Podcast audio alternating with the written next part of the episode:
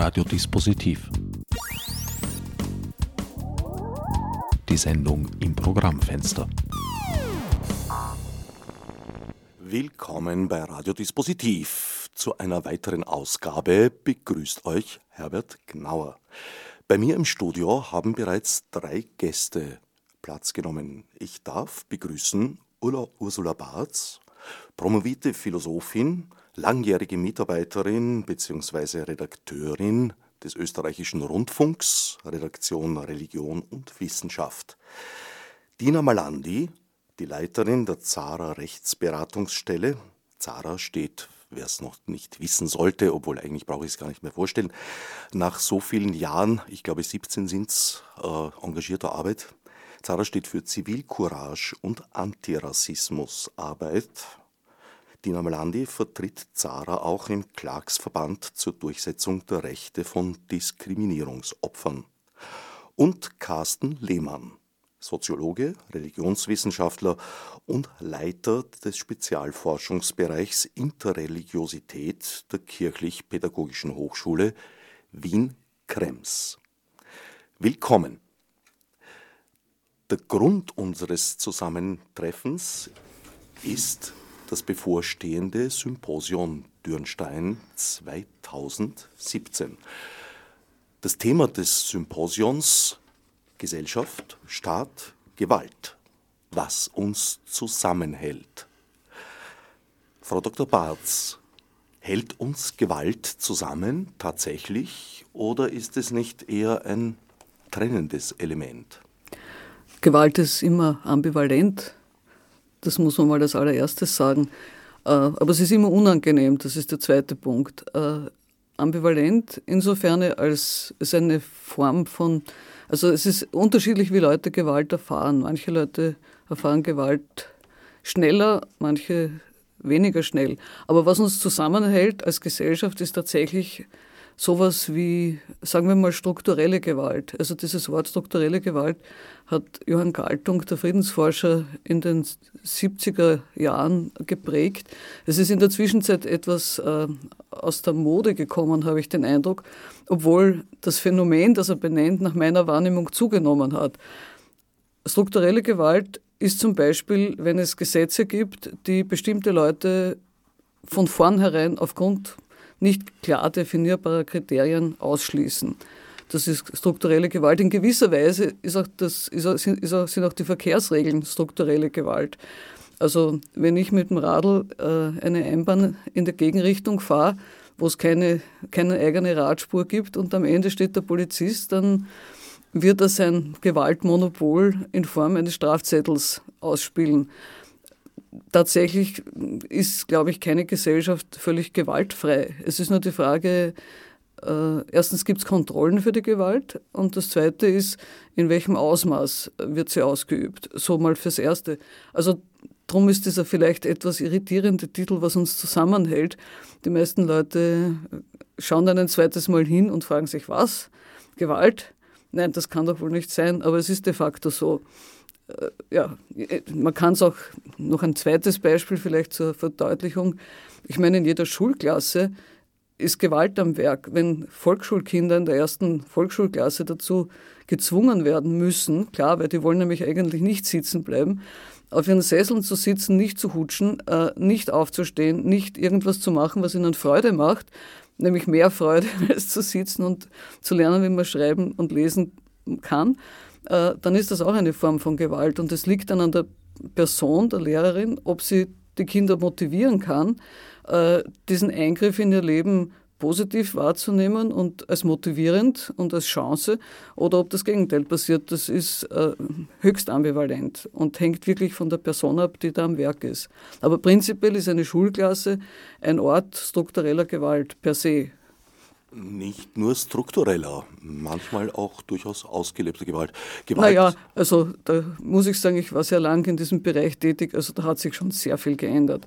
Also die Zeiten, wo der Herr Kollege, wie ich angefangen habe, mich vor die Klasse geholt hat und gesagt hat, wissen Sie, Frau Kollegin, die sind eh ganz nett. Aber manchmal sind sie deppert. Wissen Sie, was da machen? Dann nehmen sie einen raus und drucken sie einen am Gang. Sicht eh keiner. Also das habe ich mit eigenen Ohren gehört. War vollkommen sprachlos, weil in meinem, meinem, äh, meinem Weltbild war körperliche Gewalt überhaupt nicht drin. Aber das hat sich echt geändert. Also das, das dürfte heute niemand mehr machen und das macht auch niemand mehr, weil das ist mittlerweile klar, dass das strafbar ist. Ich hatte jetzt auch mehr die Gewalt der Schüler und Schülerinnen untereinander im Sinn. Auch da hat sich einiges getan. Also ich war jetzt nicht unbedingt ein Raufer, aber trotzdem, wir haben uns am Schulhof noch in die Goschen gehaut und der Lehrer kam und hat gefragt, seid deppert, geht's auseinander, gibt's einen Frieden. Kein Mensch kam damals, also auch die wildeste Propellermutter, auf die Idee, die Polizei einzuschalten. Heutzutage schnellen da die Zahlen ziemlich in die Höhe, was aber, glaube ich, auch etwas damit zu tun hat, eben, dass man heutzutage zur Polizei läuft. Es sind auch andere Werte. Bei uns ging es ums Wurstzimmerl, ums Eis, um den Radiergummi. Heute geht es um Laptops und Handys. Eindeutig, ja. Ich meine, das ist ein sehr komplexes Thema, das wir beim Symposium Dürnstein nicht behandeln werden, so direkt. Indirekt spielt das natürlich mit, weil es ist schon klar, wenn es eine äh, Reichtumsverteilung gibt, die sehr ungerecht ist oder sagen wir freundlicher ungleich, ähm, dann gibt es einfach das Interesse und Begehren, äh, an, dieser, an diesem Reichtum teilzuhaben. Und natürlich, unsere ganze Gesellschaft lebt davon, dass man was haben muss, um was zu sein. Also wenn ich, ich habe, wenn man nicht die richtigen Schuhe hat äh, oder nicht den richtigen Laptop oder so, dann ist man unten durch möglicherweise. Und äh, welches Kind möchte das schon gern sein? Und wenn einem dann vorgeführt wird, also ich habe mal eine Reklame gesehen, da stand drauf, also Kaffee, also eine Kaffeekette, das Leben besteht in Nehmen und Gehen. Gemeint war offensichtlich, man soll hineinkommen, sich einen Kaffee zum Weg, also to go nehmen, aber vom Bezahlen war keine Rede. Das war das Interessante dran. Ne? Es war eine, also de facto war es eine Aufforderung zum Diebstahl. Und das ist eine, also das geht nur, wenn das als gesellschaftliche Mentalität undiskutiert durchgeht. Und das spürt man natürlich auch, das ist schon klar. Dina Malandi, Zara Rechtsberatungsstelle hat es auch mit Gewaltopfern zu tun, die äh, jetzt nicht unbedingt einer physischen Gewalt ausgesetzt sind. Zum Teil, glaube ich, auch einer strukturellen Gewalt, aber vor allem so einer, wie soll ich sagen, einer gesellschaftlich ausgrenzenden Gewalt. Ja, also die Rassismusfälle, die uns so jedes Jahr gemeldet werden, das sind um die also 900, die meiner Meinung nach auch wirklich nur die Spitze des Eisbergs sind, weil uns nicht alle kennen und äh, auch nicht alle wissen oder äh, sehen, dass das vielleicht auch Sinn macht, dass das bei uns dokumentiert wird. Also die Fälle, die bei uns gemeldet werden, ähm, repräsentieren verschiedene Arten von Gewalt, würde ich sagen. Das reicht von äh, Beschimpfungen auf der Straße, also wirklich von willkürlichen Beleidigungen, die von, von fremden Menschen, die man nicht kennt. Also Frau X erzählt, sie, weiß ich nicht, sie ist halt schwarz und geht äh, durch eine U-Bahn-Station und wird äh, von, von jemandem entgegenkommenden mit äh, wüst rassistischen äh, Schimpfwörtern äh, angemacht quasi und die Person geht weiter. Also einfach so ein, so ein das ist eine Art Gewalt, das würde ich auch sagen, ähm, reicht bis zu regelmäßigen äh, Benachteiligungen, vielleicht am Arbeitsplatz, durch regelmäßige äh, rassistische Bemerkungen oder vielleicht auch Witze, die aber gar nicht witzig sind, sondern wirklich herabwürdigend sind und jemanden schlechter eigentlich dastehen lassen vor den Kollegen und Kolleginnen, bis zu leider auch ähm, wirklichen physischen Übergriffen auch, die aber jetzt äh, glücklicherweise, würde ich mal sagen, nicht so oft passieren oder zumindest uns nicht so oft gemeldet werden. Ich denke, auch da gibt es wahrscheinlich eine Dunkelziffer von physischen Übergriffen, die durchaus äh, motiviert sind äh, durch Rassismus oder, oder auch andere äh, gesellschaftlich verpönte Motive. Ähm, aber das ist bei uns der geringste Teil. Ähm, die, ich will gleich mal kurz auch dazu sagen, äh, der, der, Impact, den diese äh, Erlebnisse haben auf die Leute, der ist eben, also das zeigt für mich auch, dass Gewalt äh, in verschiedenen Arten äh, existieren kann, weil es ja auch darum geht, wie das bei den Leuten ankommt, was das für eine Auswirkung hat und die psychischen, emotionalen Auswirkungen, die solche, wie gesagt, es reicht von einmaligen Beschimpfungen irgendwo bis zu regelmäßigem Mobbing. Ähm, äh, das reicht, das geht bis zu, ich bekomme beim Job ganz klipp und klar gesagt, es tut, also bei einer Jobbewerbung, es tut uns leid, wir würden sie eh nehmen, aber ähm, sie haben für die Kunden die falsche Hautfarbe. Wir gehen davon aus, dass mit ihrer Hautfarbe wir da Probleme kriegen mit den Kunden oder Kundinnen. Also ähm, das hinterlässt bei vielen Leuten, ich kann es jetzt nicht verallgemeinern, manche stecken es vielleicht besser weg, aber das hinterlässt bei vielen Leuten äh, tiefe Spuren, also die sich dann auch einprägen und dann auch längerfristig ähm, sich negativ auswirken. Da fällt mir das dieser Tage, Wochen, Monate oft gehörte äh, Stichwort von der Radikalisierung ein. Gibt es das, einen Zusammenhang, dass Menschen, die auf dieser Ebene, wie Sie es gerade geschildert haben, Gewalterfahrungen gemacht haben, sich dann sozusagen dagegen zu wenden beginnen und ihrerseits beginnen, Gewalt auszuüben?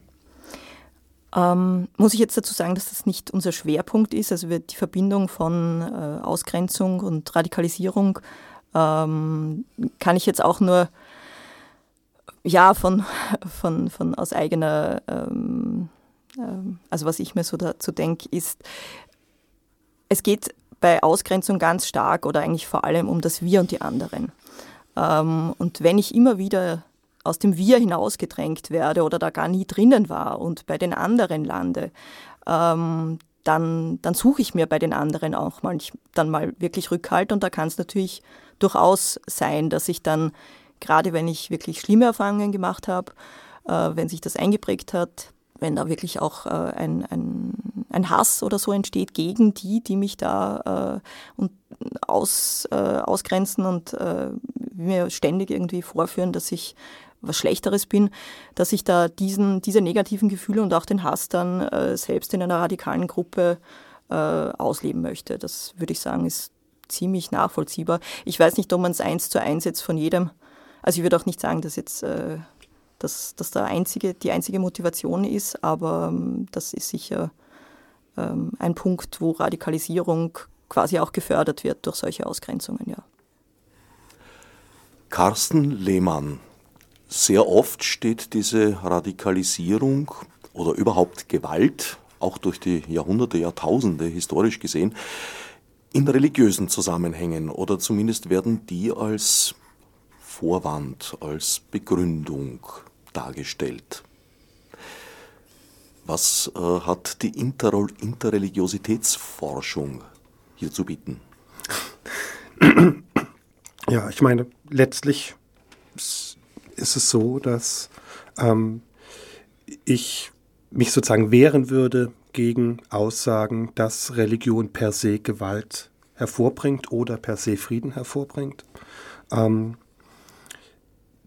sozusagen, dass meine Perspektive auf diese Frage oder diesen, diesen Phänomenbereich ist, dass ähm, wir mit sehr komplexen religiösen Traditionen konfrontiert sind, die teilweise, wie Sie ja gerade sagen, eine Jahrhunderte, Jahrtausende lange Tradition haben und innerhalb dieser Traditionen sich sozusagen spezifische ähm, Interpretationen religiöser Traditionen herausgebildet haben, die zum einen eben Gewalt legitimieren können, zum anderen aber genauso natürlich auch ähm, friedliche Zugänge zu gesellschaftlichen Situationen legitimieren können. Ja, ich denke, dass ähm, die, die Frage, ob Religion per se gewalttätig oder friedvoll ist, dass die in die Irre leitet, sondern dass man eben sehr viel genauer hinsehen muss.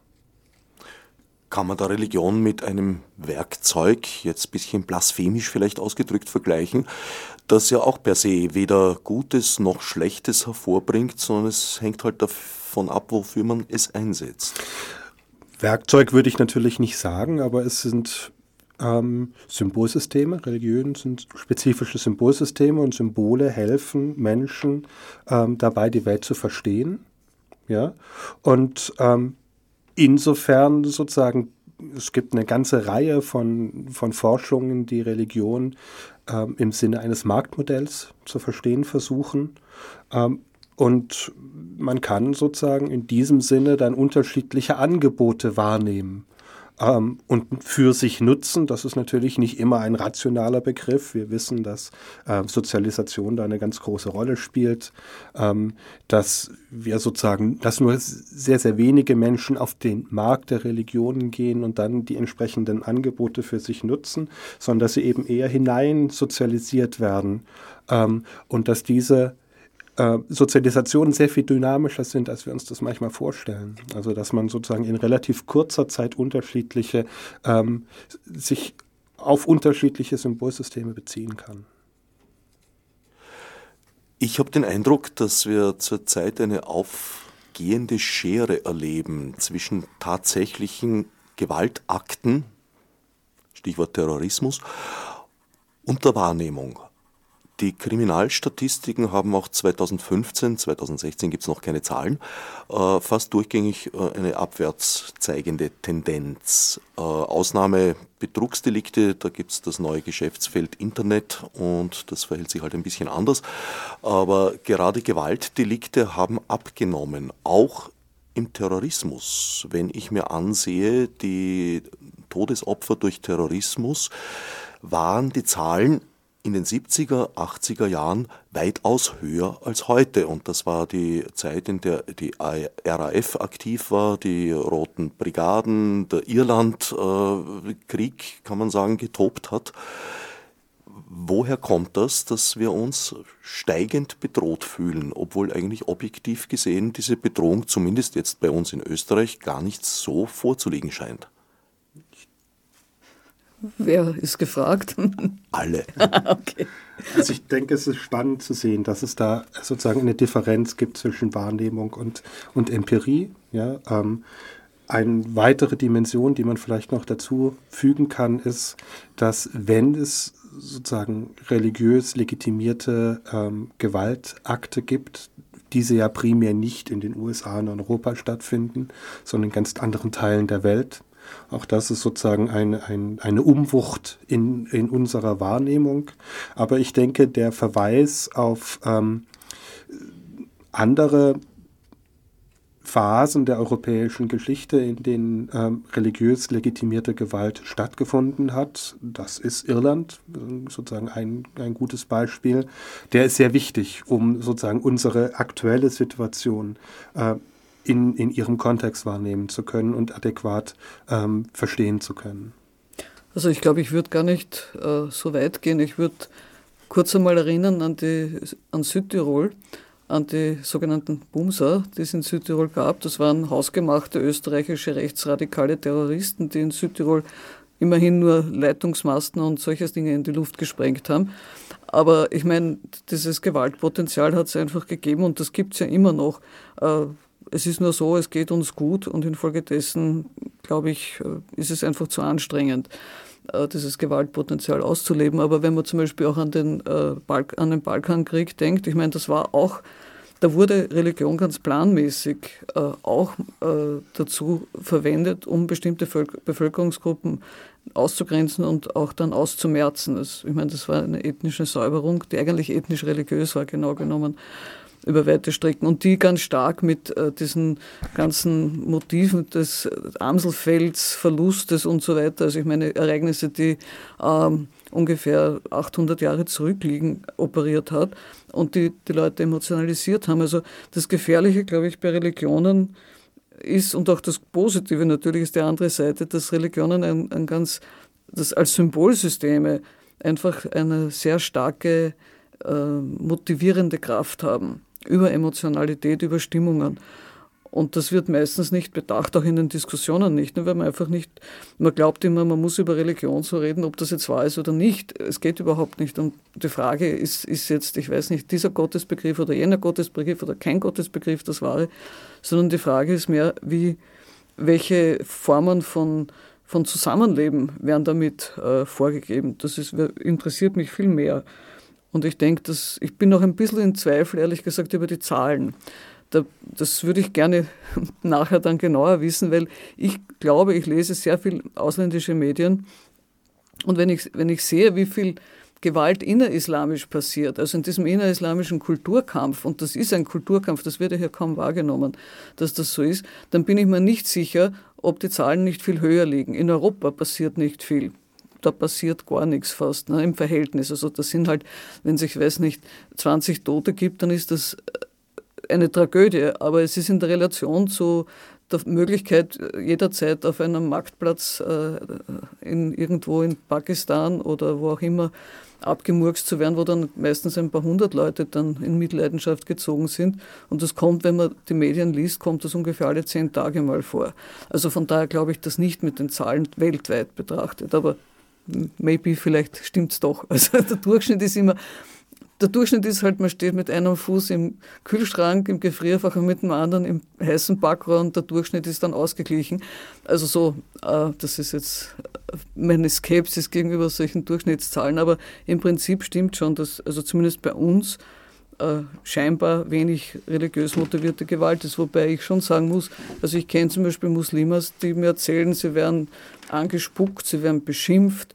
Äh, eine hat mir erzählt, sie fuhr in der Eisenbahn und hinter ihr stand plötzlich ein Mann, der na immerhin nicht auf sie, aber dafür auf den Sitz, auf dem sie gesessen ist, eingedroschen hat. Äh, also das würde ich sagen, ist schon, das ist manifeste Gewalt. Symbolische, ja. Na, äh, nein, nein, wenn jemand, also wenn jemand auf den Sessel, auf dem ich sitze, trischt und ich habe meinen Kopf circa fünf Zentimeter weiter vorne, dann glaube ich, kann ich nie, meiner Meinung nach, würde ich das nicht als symbolische Gewalt erleben. Das ist richtig, das ist schon sehr unmittelbar. Ich dachte, sie war schon aufgestanden. Die Einschränkung ist natürlich völlig korrekt. Also die Zahlen äh, bezüglich Terroropfer bezogen sich explizit auf Europa. Ich berufe mich da auf die University Maryland. Da ging es eigentlich noch eingeschränkter um Westeuropa. Für Amerika gilt es auch. Auch hier ist meine statistische Chance von einem Amokläufer ohne jeden äh, religiösen Hintergrund und mit generationenlanger inneramerikanischer Familiengeschichte äh, zu Schaden zu kommen und erschossen zu werden oder sonst irgendwie äh, beschädigt zu werden, weit, weit, weit aus höher. Da geht es tatsächlich um, um äh, mehrfache Tausender äh, Potenzen. Ja, und die sinkende Kriminalstatistik in dem Fall bezog sich konkret auf Österreich. Ob das für Deutschland äh, gilt, wüsste ich zum Beispiel schon nicht mehr zu sagen. Wie sieht das aus der Perspektive von Zara aus? Häufen sich die Gewaltmeldungen in letzter Zeit? Also ich schließe da jetzt mal kurz an, an was die Ursula Barz gesagt hat zum Thema ähm, Übergriffe im, im öffentlichen Raum, die jetzt vielleicht eben nicht physische Übergriffe sind, sondern diese, die Beschimpfungen, die Drohungen. Ähm, das geht zum Teil schon noch ins Physische hinein. Also wir haben eine, würde ich mal sagen, doch verstärkt Meldungen von äh, Frauen mit Kopftuch, also ganz klar erkennbar eben Musliminnen.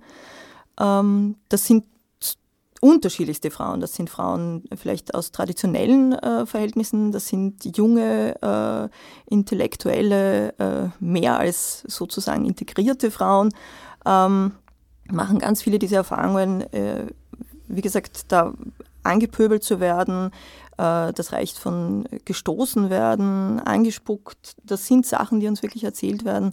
Und natürlich steckt da auch immer die Angst dahinter, die große Angst, dass es vielleicht noch ärger mal ausgehen könnte, dass dann wirklich auch äh, äh, eine Verletzung entsteht. Solche Fälle gibt es auch.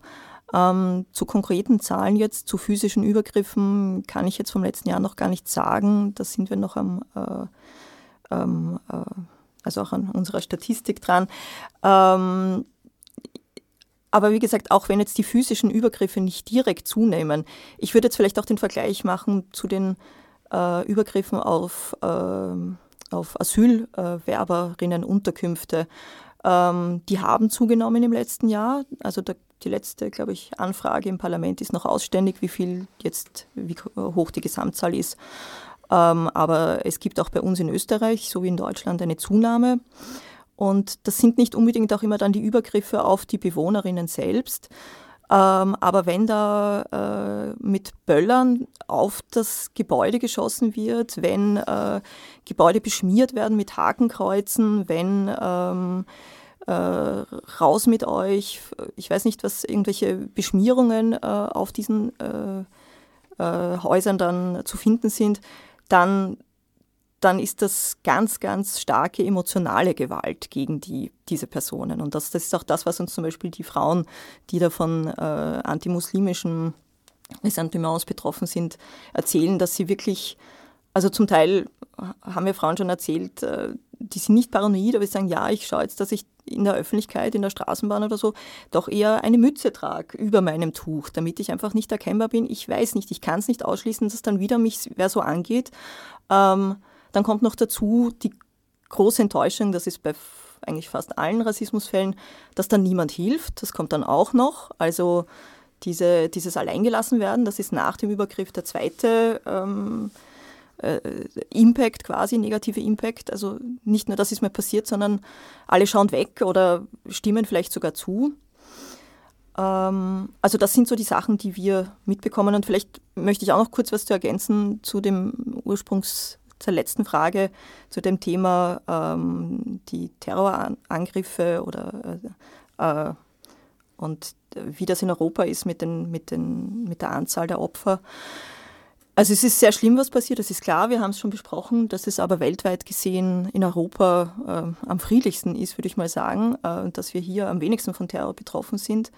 Ähm, es wird aber anders wahrgenommen. Diese Wahrnehmung kommt jetzt nicht von den Leuten allein, die jetzt äh, nicht was anderes sehen wollen, sondern das hat natürlich mit den Medien zu tun, wie berichtet wird. Ich will jetzt nicht alle Schuld den Medien geben, aber es ist nun mal so, dass man bei uns ganz groß berichtet über den Terroranschlag in, weiß ich nicht, Frankreich, aber unter ferner Liefen kleingedruckt äh, die drei letzten in Pakistan eben zu finden sind. Ich habe mir das in den letzten Wochen jetzt wieder angeschaut. Es ist es verschwindet wahnsinnig schnell aus den Nachrichten und ist oft gar nicht mal in den Schlagzeilen drin. Ähm, und das macht was mit der Stimmung hier. Und da sind wir dann wieder bei den Übergriffen auf die Leute. Also das kommt ja nicht von irgendwo. Ich kann mich gut erinnern, im letzten Sommer war ich gerade in Deutschland unterwegs, als das Attentat in München war, das ja jetzt nicht unbedingt in einem politisch-terroristischen äh, Zusammenhang stand und äh, die deutschen Fernsehsender eine Nacht lang berichtet haben, dass es eigentlich nichts zu berichten gab.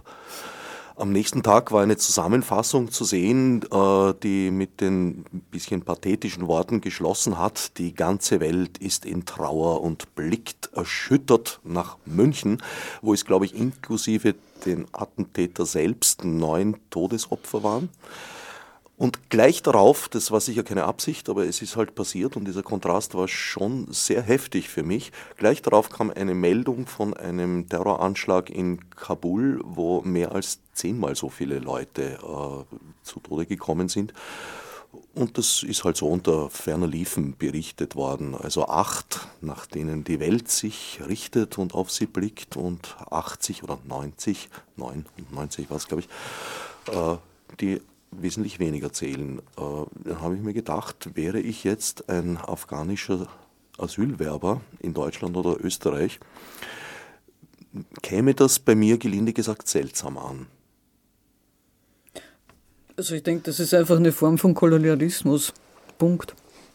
Da ist gar nichts weiter zu sagen dazu. Äh, man das ist, äh, ich meine, die österreichischen Nachrichten und Medien haben sowieso die Eigenschaft, dass sie Österreich als äh, eine große Insel darstellen, um die herum wenig anderes passiert. Äh, und die Europäer insgesamt haben auch so ein bisschen die Eigenheit, dass sie halt sich immer noch als, der, als das Zentrum der Weltgeschichte wahrnehmen. Also nicht alle Europäer, aber es, es gibt so einen gewissen Konsens in bestimmten Gruppen. Also da könnte ich jetzt, und die, die Normalandi sicher auch und Carsten Lehmann sicher auch, wir könnten jetzt zu dritt, glaube ich, unschwer mehrere Stunden damit füllen über Ereignisse, wo das in irgendeiner Form eine Rolle spielt. Also die, die Wahrnehmung der, der europäischen, also speziell jetzt mal der, der österreichischen, aber im Weiteren auch der deutschsprachigen Massenmedien, ist absolut kolonialistisch in vielster Hinsicht. Also ich würde nicht mal sagen ethnozentristisch, sondern wirklich kolonialistisch. Und das ist ein Thema. Das ist auch ein Thema, das bei dem Symposium Dürnstein natürlich mitspielt, um auch dieses Thema noch irgendwie reinzubringen, weil das sozusagen die Folie ist, auf der man diese Frage stellen muss. Weil was uns zusammenhält, ist ja schon mal die Frage, wer, wer sind wir? Wer ist dieses uns? Und zu glauben, dass Österreich na gut, Österreich zuerst hat einmal eine Intendantin des ORF gesagt, worauf die Auslandsberichterstattung irgendwie geschrumpft ist. Aber äh, das ist wohl nicht die ganze Wahrheit. Nicht? Also wir sind einfach in einer Situation, in der dieses Wir tatsächlich äh, deutlich größer ist als Österreich und deutlich größer ist als Europa. Wir leben in einer Welt, in der, wenn zum Beispiel in Indien, das war ja vor einigen Jahren, ich glaube vor zehn Jahren war das, ähm, gibt es in Indien gibt's, äh, Klassenkonflikte, ganz starke zwischen äh, unberührbaren und Upper Castes, also oberen Kasten. Die gibt es auch im Sikhismus, in einer Religion, die eigentlich keine Kasten kennt. Und äh, dann gab es in Wien einen Mord an einem Guru der Dalits, der Unberührbaren. Und alle haben sich gewundert, wieso ist da in Wien plötzlich, wird ein, ein Sikh-Guru, den keiner kennt, im 15. Bezirk erschossen. Von Leuten, die auch niemand kennt, die hier äh, irgendwie arbeiten. Ganz einfach. Wir haben in Österreich, in Wien, eine große Sikh-Community, die sich aufteilt, auch hier nach sozialen äh, Schichten. Und diese Streitereien, die, oder nicht, die Streitereien ist untertrieben, diese massiven Konflikte, die es in Indien gibt zwischen Dalits, also den Unberührbaren und den oberen Kasten, die werden halt dann auch in Wien ausgetragen. Die Leute reisen, das ist nicht so, dass man sagen kann, es geht uns nichts an. Wenn man sich dann vorstellt, man macht die Grenzen dicht, wie das im Moment so ein beliebtes Hobby ist von manchen Politikern, äh, dann wird man sehen, was dann passiert. Das funktioniert einfach nicht mehr. Nicht? Und ich glaube, da beginnt schon das eigentliche Problem, dass dieses Wir äh, mal etwas größer werden sollte, könnte.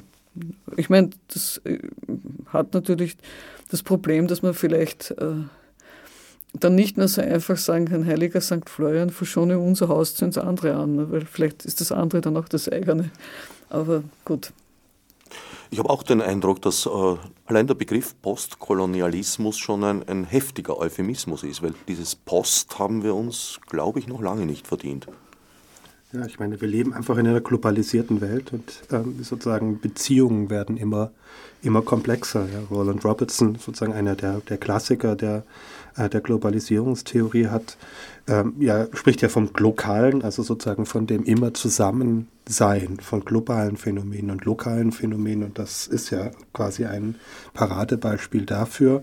Ähm, die Frage ist natürlich jetzt, ob man sozusagen das, den, den Kolonialismus als die, die zentrale sozusagen Struktur ähm, oder Postkoloniale, Postkolonialismus als das Strukturmerkmal dieser Prozesse wahrnehmen möchte. Man kann genauso sagen, äh, Medien sind eben äh, ökonomische, ökonomische äh, Unternehmungen und äh, manche Dinge verkaufen sich einfach besser als andere. Ja? Und da ist natürlich lokale Nachricht, verkauft sich besser als ähm, etwas, was auf der anderen Seite des Globus passiert. Wobei natürlich Kolonialismus per se eine ökonomische Sache mhm. ist, also das sei vielleicht kurz angemerkt. Aber es stimmt natürlich, das äh, ist eine, auch ein Finanzkalkül. Aber es wäre nicht notwendigerweise so. Ich meine, dahinter stehen ja auch Interessen, wie man weiß. Das ist ja nicht also das ist in Österreich sogar mit freiem Auge nachvollziehbar, ohne dass man sich sehr anstrengen muss. Und von daher denke ich, ist das eine sehr, äh, ja, es ist einfach eine politische Frage, genau genommen. Und nicht nur eine ökonomische. Aber gut. Äh, Sowohl als auch, ne? also ja, ja. politisch. Ja, man kann es nicht trennen, aber genau, es ist, ja. es ist äh, ja. Ich meine, vielleicht, vielleicht so viel bei dem Symposium Dürnstein wird es diese Debatte natürlich auch geben. Äh, wir haben ein bisschen in Abweichung von dem ursprünglichen Programm, weil der Heinz Bude mit sein, seine Frau hat einen tollen Lehrauftrag in den USA gekriegt und hat ihn gebeten, dass er mitfährt. Das ist normalerweise die Rolle der Professoren Gattinnen mit dem Herrn Professor mitzufahren.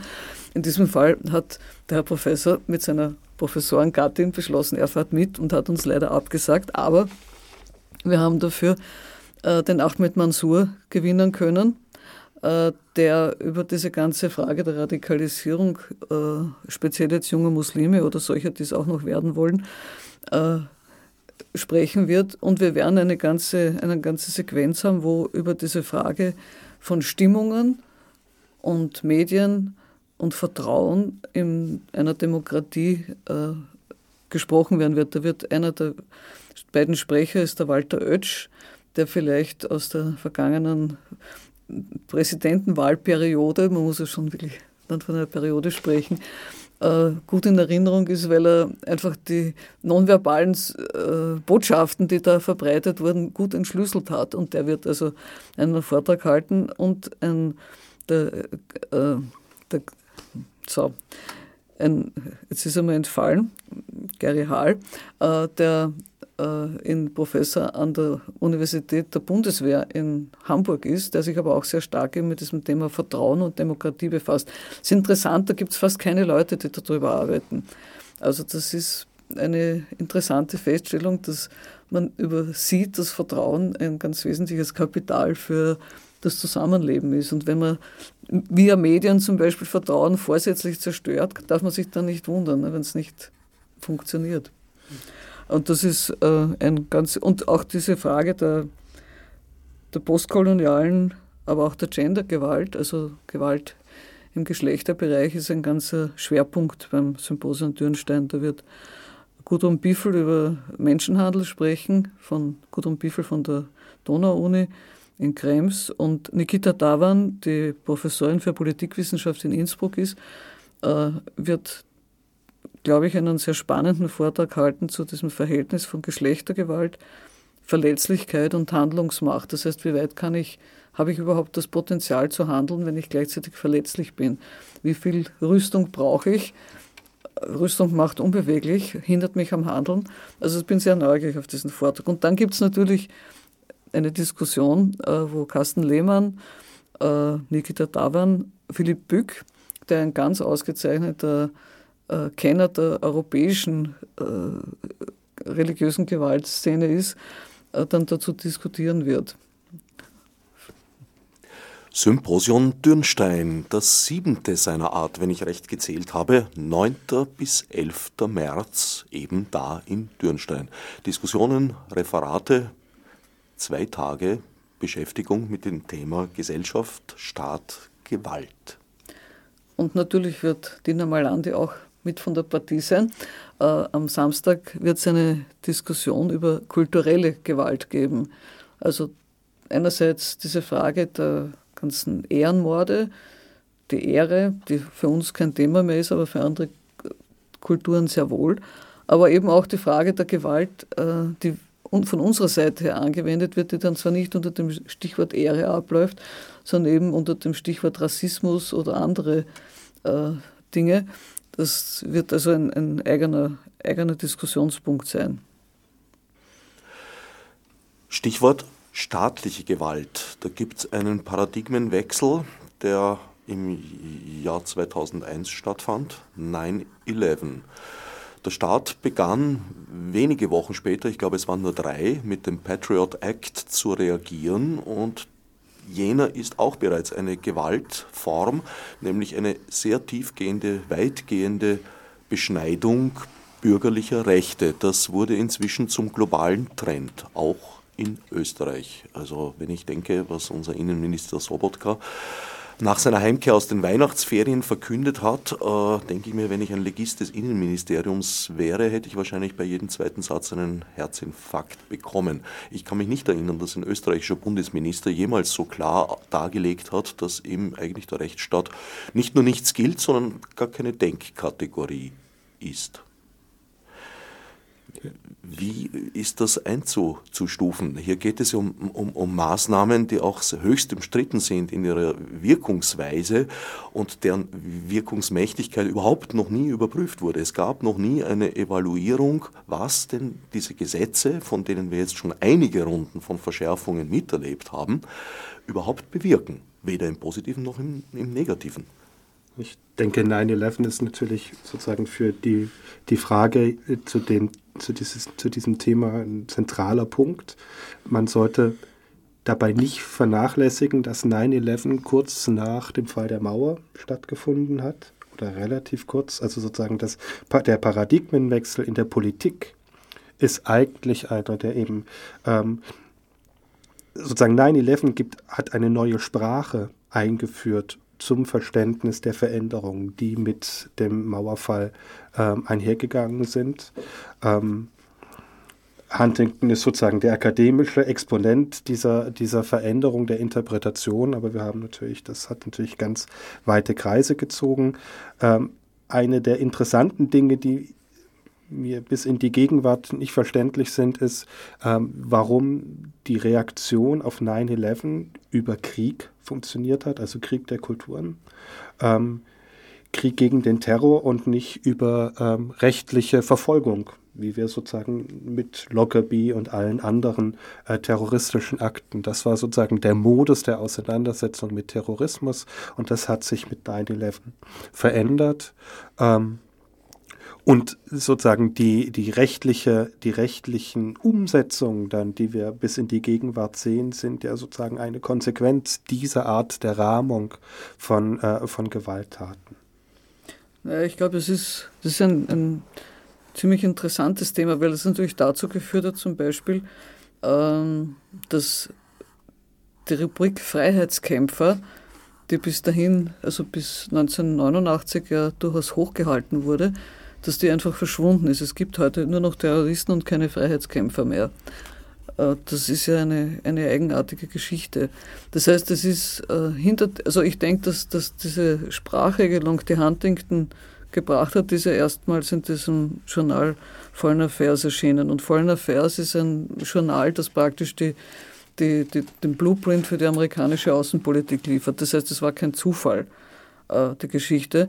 Und man kann, glaube ich, und es wurde und es, es scheint so zu sein, also ich habe das nie wirklich ganz genau überprüfen können, aber es gibt Äußerungen von hochrangigen NATO-Generälen direkt nach dem Fall der Mauer, die dann sagen, gut, und jetzt können wir uns, nachdem also dieser Feind der Sowjetunion weggefallen ist, oder des Sowjetblocks, können wir uns wieder mit äh, unserem alten Feind, dem Islam, beschäftigen. Nachdem man vorher aber bekanntlich hat diesen ganzen islamischen Raum aufgerüstet hat, äh, als Greenbelt gegen die, gegen die Sowjets. Ähm, das ist natürlich insgesamt eine ziemlich eigentlich irrationale Angelegenheit, aber es zeigt, dass der militärische Kalkül eine ganz, ganz von Anfang an eine ganz wesentliche Rolle gespielt hat. Äh, das ist jetzt einfach nur mal so eine bisschen anekdotische Bemerkung. Ich habe bisher keine Literatur dazu gefunden, habe mich allerdings auch nicht sehr bemüht dazu, was zu finden, aber ich denke, das muss man wirklich mit mitsehen, dass das da einfach darum geht, nachdem das eine Feindbild weggefallen ist, braucht man ein neues Feindbild und das wird dann systematisch aufgebaut. Das würde ich mal so behaupten. Äh, und ich meine, es hat ja, und da passt eigentlich der Patriot Act sehr gut dazu. Man hat ihn ja nicht ohne Grund mit, mit, mit dem McCarthy-Ära verglichen, wo es auch darum ging, äh, Leute, die in eine bestimmte Richtung denken, das heißt, die, man verdächtigen kann, Kommunisten zu sein, das heißt, zu, zum Feind zu gehören, mit Anführungszeichen, dass man die mundtot macht. Und jetzt passiert halt Ähnliches in anderer, also es ist eine Transposition, würde man in der Musik wahrscheinlich sagen, eine andere Tonart. Klingt ein bisschen anders, aber äh, ist nicht so, viel, so sehr verschieden. Und das Spannende ist natürlich, dass, äh, also wir kennen den World Value Survey, das ist eine der großen internationalen Wertestudien von Herrn Ingelhardt. Ähm, der hat sie mit einer Kollegin zusammen in den letzten Jahren zweimal ausgewertet in Bezug auf Religion. Und eines der spannenden Ergebnisse ist, dass ähm, Religion bei der Definition von Werten eine relativ nachgeordnete Rolle spielt. Das heißt also, Muslime und Christen weltweit gesehen haben interessanterweise sehr ähnliche, vergleichbare Werte. Ja, also es geht darum, meine Kinder soll es besser haben als ich und solche Dinge. Ähm, was natürlich interessant ist vor dem Hintergrund sozusagen einer auf der anderen Seite einer Theorie, die sagt, dass, ähm, dass, dass aus, die großen Konflikte der Gegenwart sozusagen über Werte funktionieren. Ja, und wir wissen ja immer, dass Huntington sozusagen da in zweifacher Hinsicht problematisch ist. Zum einen, weil er eben monolithische Blöcke annimmt und zum anderen, weil er eben Werte und Religion quasi äh, ident setzt, was natürlich nicht der Fall ist.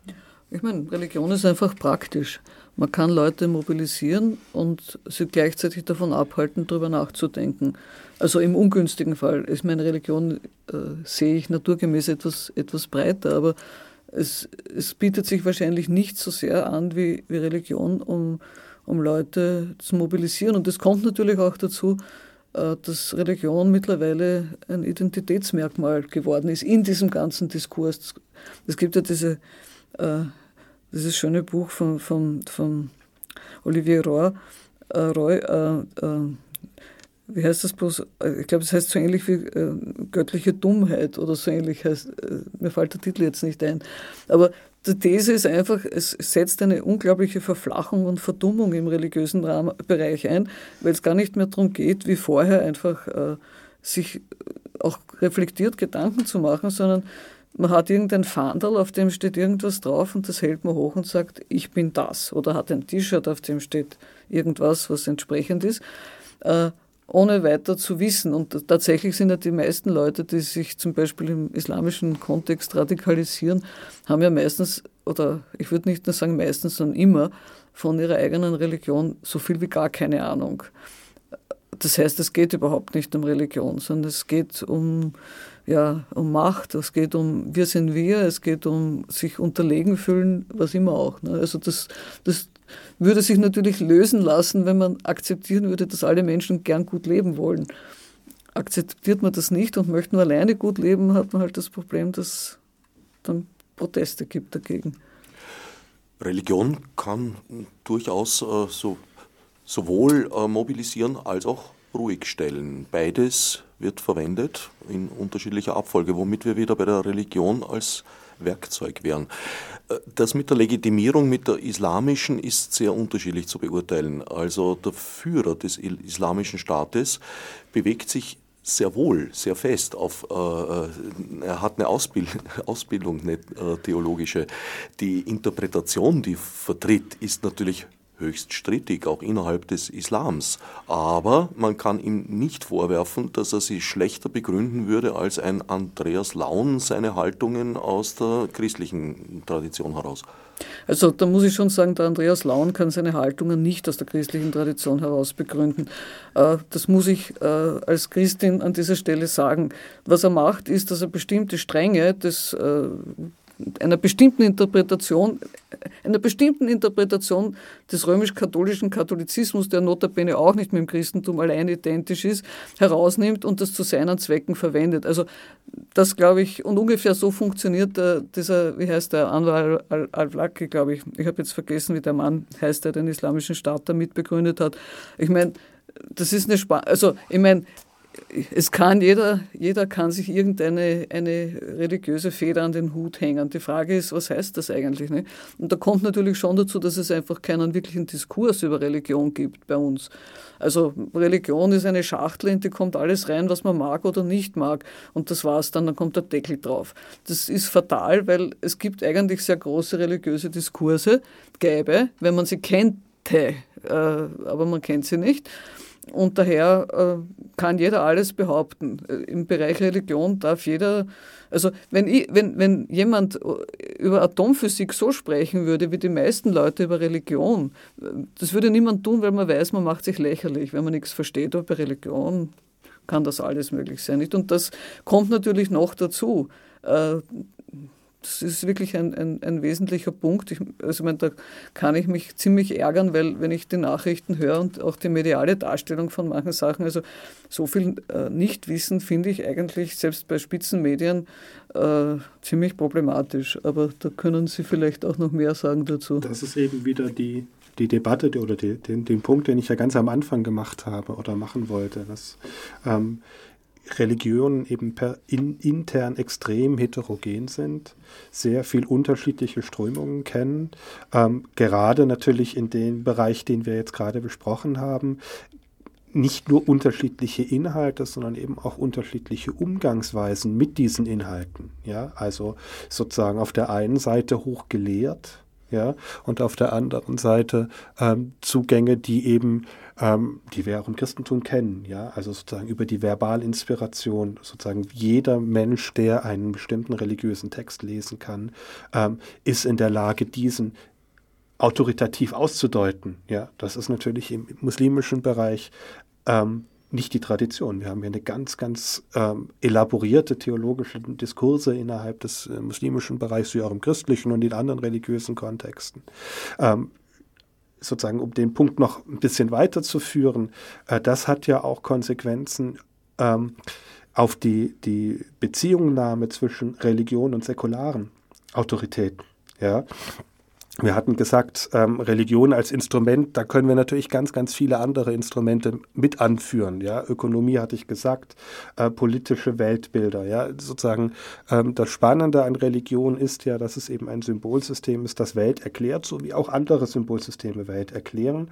Ähm, es gibt eine klassische Definition von Religion von Burkhard Gladigo, die sagt, das Besondere an dem religiösen Symbolsystem ist, dass seine Träger es an, zu bestimmten Zeitpunkten als nicht hinterfragbar ansehen. Ja, wobei der springende Punkt dabei weniger das nicht hinterfragbar als vielmehr die Träger sind. Träger können nämlich diese Nicht-Hinterfragbarkeit von Religion relativ schnell ändern. Wir wissen, dass biografisch eine Person sozusagen an einem Tag eine bestimmte religiöse Wahrheit als nicht hinterfragbar an, ansieht und eine Woche später eine andere genauso nicht hinterfragbar ansieht. Sie wollten. Ich, jetzt sind wir schon etwas weiter. Ich wollte eigentlich zu dem, an den, an den, ich fand es gut, dass jetzt auch vorgekommen ist, die Heterogenität, äh, die wir jetzt in Religionen, aber auch allgemein im Leben haben und äh, der Schachtelbegriff, äh, die Schachteln, in die wir gesteckt werden und in die wir alle in die wir andere stecken. Ich möchte nämlich auch zum Start wieder zurückkommen. Ähm, ich glaube, wir haben ein großes Problem damit, dass auch der Staat Homogenität äh, propagiert sozusagen. Ähm, wir sind dann wieder bei diesem Wir und die anderen. Es ist sehr bequem. Ähm, ich sehe da wirklich äh, leider ein, ein, einen Mangel, dass äh, auch der österreichische Staat hier äh, mit Problemen oder äh, mit vermeintlichen Problemen jetzt glaubt, umgehen zu müssen indem dieses Schachteldenken äh, weiter verstärkt wird, indem ähm, gewisse Begriffe und gewisse verknüpft werden mit äh, ausschließlich mit negativen äh, Gefühlen. Das kann jetzt die Religion XY sein, von der gesagt wird, die gehört nicht zum österreichischen Staat. Äh, das kann sein äh, das Thema Ausländer sozusagen, auch wenn das vielleicht Österreicherinnen mittlerweile sind, äh, wo ganz oft äh, einhergeht der Begriff Kriminalität. Also diese Verknüpfungen, die werden nicht nur von den Medien betrieben, die werden auch von politischer Seite immer wieder betrieben. Ähm, und dass hier so wenig äh, Heterogenität äh, anerkannt wird oder positiv gesehen wird. Ich, ich muss nicht in einer Schublade stecken. Ich kann in vielen äh, Schubladen stecken und äh, dadurch auch gemeinsam, äh, äh, ähm, also äh, quasi in Österreich waschechte Österreicherin sein. Ich kann die Religion XY haben, ich kann Vegetarierin sein, ich kann äh, Großeltern aus so und so haben und also ich kann und trotzdem bin ich Österreicherin oder gerade deswegen bin ich es. Ähm, und das wird so wenig positiv gesehen, es wird eher alles also trennend in den Vordergrund gestellt, auch die Werte. Also fand ich auch interessant eben, dass wir da jetzt dass der Carsten Lehmann das nochmal erwähnt hat, ähm, es gibt durchaus Welt, auf der ganzen Welt gemeinsame Werte. Also diese Trennung in unsere Werte und deren Werte, ähm, die setzt sehr weit unten an. Die wichtigen Werte oben, die sind weltweit gültig. Ja? Wir wollen friedlich leben, wir wollen, dass es unseren Kindern gut geht, ähm, wir wollen ein, ein, ein, ein halbwegs gutes Leben führen, Punkt. Ähm, tu mir nichts und ich tu dir auch nichts. Das ist, ist mal das Minimum und vielleicht dann auch noch ein, äh, vielleicht haben wir auch gemeinsam ein gutes Leben. Äh, und das wird so wenig propagiert. Wenn ich jetzt ständig höre, wir müssen unsere Werte vermitteln und äh, dann, dann geht mir alles hoch eigentlich, weil ich weiß, dass diese Werte nicht unsere Werte sind, sondern also unsere österreichischen, sondern das sind weltweite Werte. Ja. Ähm, und da sehe ich wirklich, äh, also das geht dann auch ein bisschen einher mit der staatlichen äh, Politik, die da teilweise betrieben wird, die sehr auf Trennung und aus ist und weniger auf, auf, das Gemeinsame betonen möchte. Da würde ich mir wirklich eine Änderung wünschen. Ich glaube, das würde viel helfen. Ich möchte noch ganz kurz hinzufügen, weil mir das auch ein wichtiges Thema ist. Ähm, weil das auch jetzt äh, im Kommen ist, das äh, neue Integrationsgesetz, beziehungsweise auch der Plan, dass ähm, äh, das Neutralitätsgebot äh, im Exekutivbereich bzw. bei Beamtinnen, ähm, weiß ich nicht, hervorgehoben wird, weil wir haben das Neutralitätsgebot schon lange. Also ich weiß jetzt nicht genau, was das sollte. Im Prinzip wurde ja jetzt gesagt, ähm, zum Beispiel Richterinnen dürfen kein Kopftuch tragen im, äh, im, im Arbeitsbereich.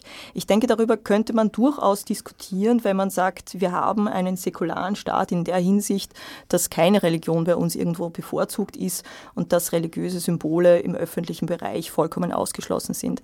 Solange wir diesen Status nicht haben, solange gleichzeitig mit dieser Vorgabe religiöse Kleidung, und das betrifft dann eigentlich nur eine Religion, nicht erlaubt ist, aber mehrfach betont wird, ähm, die historisch gewachsenen Kreuze müssen oder dürfen in allen Räumen stehen bleiben. Ähm, da sehe ich keine sachliche Diskussion darin, sondern das ist dann schon sehr ähm, verfälschend, sage ich mal. Ja. Also das, da, da würde ich mir auch eine andere Debatte wünschen, eine versachlichtere. Ich sehe da auch eine fundamentale Änderung der Haltung der Politik. In den 70er, 80er Jahren, also pardon, zu Zeitpunkt des, der Höhepunkte der terroristischen Aktivitäten auf europäischem Boden, sind Politiker bemüht gewesen, den Staat als sicher darzustellen und zu demonstrieren, wir haben alles unter Kontrolle, alles in der Hand. Ja, es gibt dieses und jenes und wir brauchen auch Verschärfungen der Gesetze, aber das war alles eigentlich kalmierend. Während heute Politiker eher zu einem heftigen Alarmismus neigen und äh, der Innenminister unseren Staat so darstellt, als wäre er völlig schutzlos.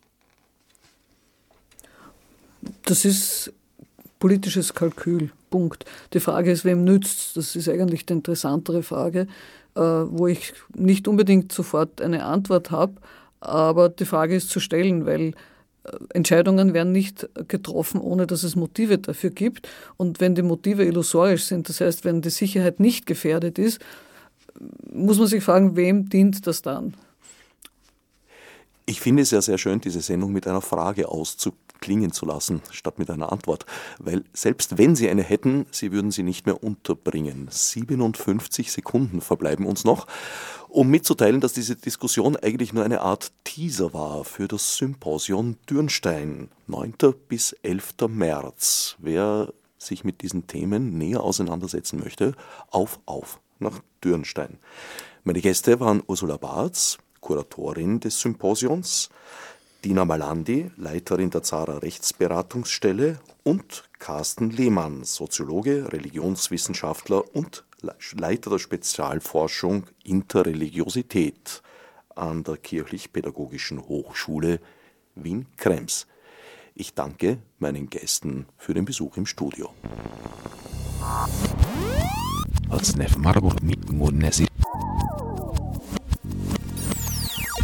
Fichte subsidiar